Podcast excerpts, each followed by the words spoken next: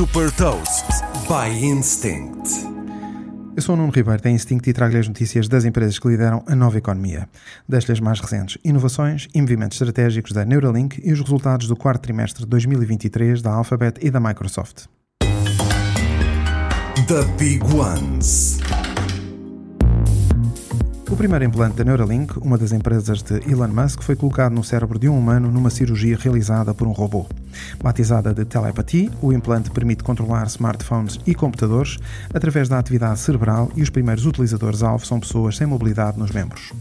Como Elon Musk explicou, se o físico Stephen Hopkins, que sofria de esclerose lateral amiotrófica, tivesse este implante, conseguiria comunicar mais depressa do que alguém a teclar rápido num computador. Este ensaio clínico é mais um passo importante para posicionar a Neuralink como uma das empresas de inovação mais promissoras na área da saúde. Para os interessados em colocar este implante cerebral, o pedido pode ser feito no site da Neuralink. No quarto trimestre de 2023, a Alphabet apresentou receitas de 86.300 milhões de dólares, mais 13% do que no mesmo trimestre de 2022. Os lucros cresceram 52% e 11% foi quando cresceram as receitas de publicidade, com destaque para as receitas de publicidade no YouTube, que cresceram 16,5%. O negócio cloud cresceu 24,7%, com um lucro operacional de 864 milhões de dólares. No quarto trimestre de 2022, tinha tido prejuízo de 186 milhões de dólares mais 17,6% foi quanto cresceram as receitas da Microsoft no quarto trimestre de 2023, o que se traduziu em 62 mil milhões de dólares.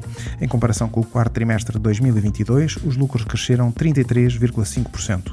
O bom desempenho do negócio cloud é um dos principais responsáveis pelos resultados, com um sólido crescimento de 30% se compararmos com o quarto trimestre de 2022. Nesta apresentação de resultados, o CEO Satya Nadella divulgou que a Azure AI, que permite criar aplicações com inteligência artificial tem 53 mil clientes e que um terço foi conquistado nos últimos 12 meses. Outro destaque é o gaming, que se tornou o terceiro maior negócio. As receitas foram impulsionadas pela Activision Blizzard, a empresa de videojogos que a Microsoft concluiu a compra em outubro do ano passado. Saiba mais sobre inovação e nova economia em supertoast.pt.